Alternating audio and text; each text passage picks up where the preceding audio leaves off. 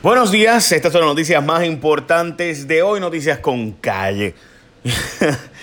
Ay, Dios mío, gente. Bueno, no les voy a decir el caso de corrupción de hoy, bueno, eso se lo voy a decir. Esto es sencillo.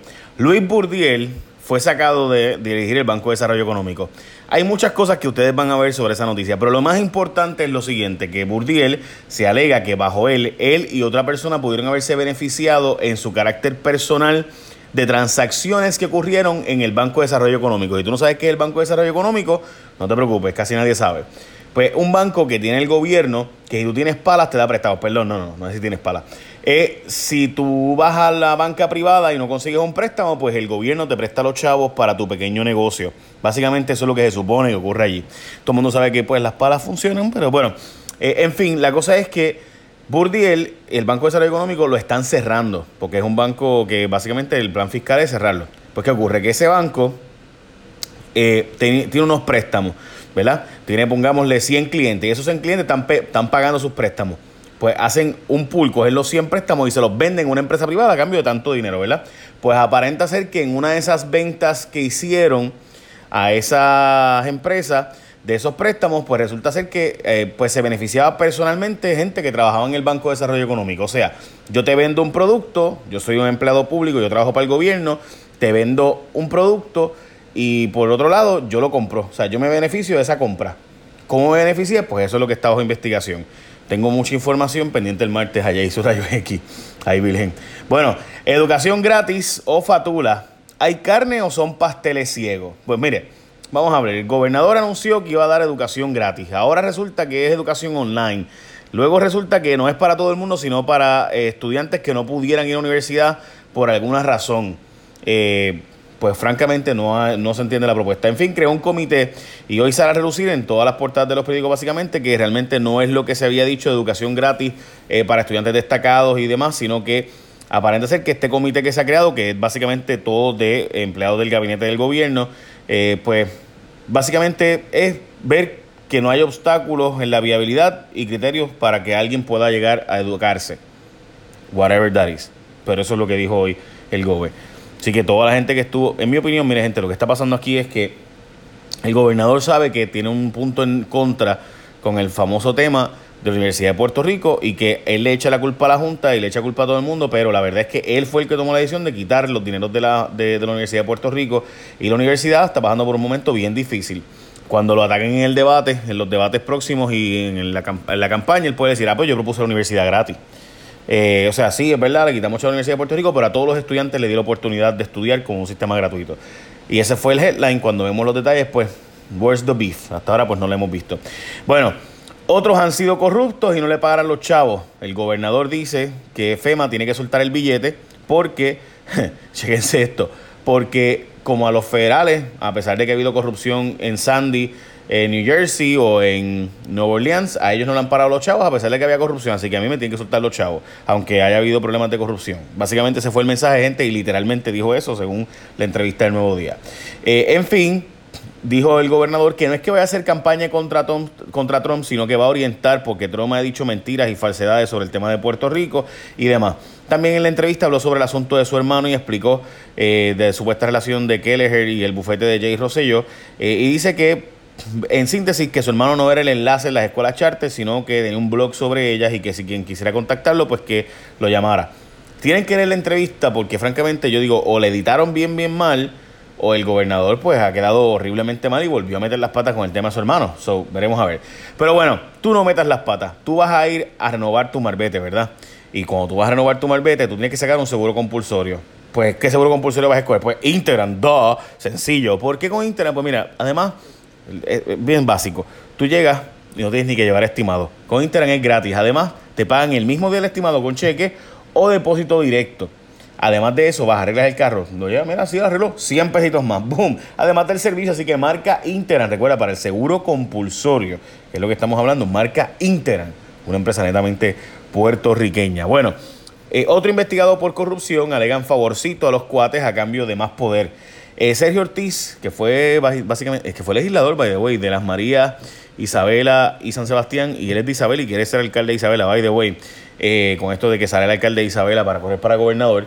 Pues resulta ser que este individuo fue eh, nombrado a un puesto en las cooperativas. ¿Qué pasa? Que hay un rumor, y este rumor lleva mucho tiempo, de que él dio el visto bueno a una transacción entre cooperativas, unos intercambios de dinero de bonos y acciones, y eso se autorizó con COSEC. El voto de este sujeto era bien importante para lograr aprobar eso, y supuestamente el voto de Ortiz fue a favor a cambio de que lo nombraran un puesto de poder en las cooperativas de Puerto Rico. So, eh, esa es la alegación. Eso es lo que se presuntamente cometió, ¿verdad? Porque no me consta. Pero la verdad es que la información está bastante vaga. En los, pero eso, ese es el rumor que lleva tiempo corriendo. Y hoy el nuevo día más o menos lo relata así. En salud nombran a los cuates por 8 mil mensuales, pero no hay chavos para enfermeras, gente. Y es que el secretario de salud dice que Centro Médico tiene un problema de falta de enfermeros. Hace falta 30 o 50 para completar el equipo. Para eso no hay chavos. Pero él sacó a los doctores y a los médicos que dirigían las regiones del Departamento de Salud y nombró al equipo que lo ayudó a él básicamente en una campaña de empleados públicos. O sea, los que lo ayudaron en una campaña política interna en salud, a esos los puso en puestos de 8 mil pesos mensuales mientras sacó a los doctores que eran los directores regionales. Para eso había chavo. Para contratar enfermeras, ah, no. Enfermera de centro médico, ah, caramba, qué, qué exigente tú estás, Jay. Ay, virgen. Educación se queda con el mismo sistema de ponchadores. Chequense esto. La secretaria tenía planes de cambiar el sistema de ponchadores, pero se canceló tras no aprobarse unos fondos federales que habían solicitado para eso. Ahora, gente, chequense esto. El asunto es que deberían mirar, el Departamento de Educación paga 2.4 millones al año en licencias de mantenimiento y consultoría del sistema de registro de asistencia. O sea, eso es un guisómetro, 2 millones y medio para chequear Ay, virgen, la que es que. Obvio, gente.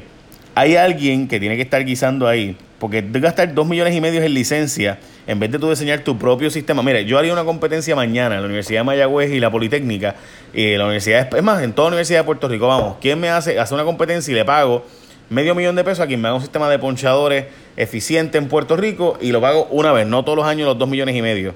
Una vez. Estoy segurísimo que ese, y un contrato de mantenimiento, que obviamente hay que mantenimiento a todo lo que usted crea de tecnológico, estoy seguro que sale mucho más barato y se logra con buenos estudiantes. Pero ya usted sabe, el guisómetro siempre está encendido. La Autoridad de Energía Eléctrica sigue buscando privatizar proyectos a largo plazo y es que anunciaron dos alianzas público-privadas, eh, una para los peak units, ¿verdad? que se conoce por eso. Eh, básicamente en un momento que esté bien alta la demanda, pues tener eh, unidades que estén disponibles todo el tiempo. Presumo que será a través de baterías de placas solares, que es lo que se está anunciando. Y además, aparenta ser verdad que estarán improvisando y cogiendo los proyectos que aparecen y ya no sé, de verdad, pero eh, la verdad es que eh, los RSPs no solicitados y estén, ¿verdad? Haciéndolos, vamos a acabar con un sistema eléctrico que pudiera no tener ni pie ni cabeza. Pero veremos, veremos. No quiero ser tan negativo. Eh, dicen ellos que la empresa privada les trajo unas ideas al gobierno y que las van a adoptar y demás. So, veremos a ver. Por otro lado, José Ortiz dice que el acuerdo con los bonistas, el nuevo acuerdo que van a hacer, que puede estar listo en una semana y que es buenísimo. José Ortiz dice que el nuevo pacto que está cuadrando con los bonistas, que es un palo, porque es mejor que el acuerdo anterior. Obviamente el acuerdo anterior era bien malo porque se logró antes de la quiebra. O sea, básicamente cuando estaba Lisa Donahue y no teníamos ley de quiebras, habíamos logrado más o menos lo mismo que se logró después de la ley de quiebra. O sea, típicamente cuando tú vas a una pelea y tú estás, ¿verdad?, con las manos amarras, pues tienes, obviamente, pues llegas a acuerdo porque dices, ya, yo tengo las manos amarradas, pero cuando te sueltan las manos y tú tienes las manos sueltas y puedes meter el puño y tienes hasta un marrón en la mano, pues típicamente la, otra persona que está ¿verdad? al otro lado en la pelea debe pensar contra, mejor vamos a negociar mejor. Pues no, resulta que salieron igual en Puerto Rico. Eh, cuando no teníamos ley de quiebra, no teníamos un marrón en la mano, le dimos un descuento a la deuda de 15%. Cogimos ¿verdad? Este, el marrón en la mano y básicamente dimos lo mismo. Eh, so, nada, la cosa es que supuestamente el acuerdo nuevo y que es mucho mejor. Eh, y lo último es eso, pues que están buscando recuperar entre 65 y 75% de la inversión, lo que haría falta entonces un aumento en la tarifa actual de energía eléctrica de 2.5 hasta 4.5 centavos el kilovatio hora a 45 años. Así de fuerte es la cosa, ¿no? El acuerdo, obviamente, estamos hablando de que eh, pagar 65% de la deuda por 45 años, eh, yo no sé si eso sea sostenible para Puerto Rico es un aumento sustancial de la luz perpetuamente por los próximos 45 años. Así que, pues, de seguro por el resto de nuestras vidas, por lo menos.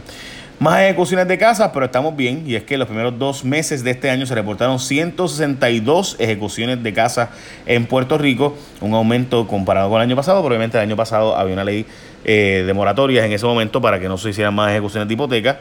Había un brequecito ahí. Bueno, y finalmente ATT va a abrir seis tiendas comunitarias. El concepto está interesante y artístico, por eso lo pongo aquí en la noticia. Y es que son tiendas pequeñas.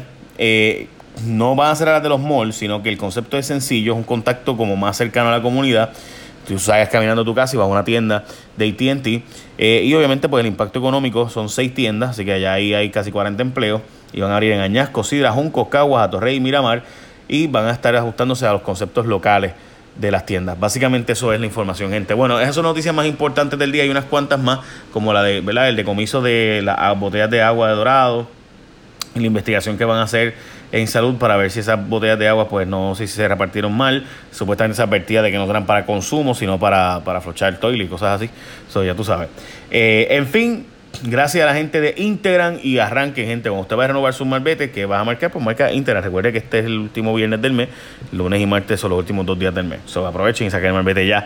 Y cuando, cuando saquen el malvete, pues tiene que coger una compañía de seguro compulsorio. ¿Cuál vas a escoger? Pues Integran 2. Una compañía netamente puertorriqueña. Bendición, gente. Échame la bendición. Bye.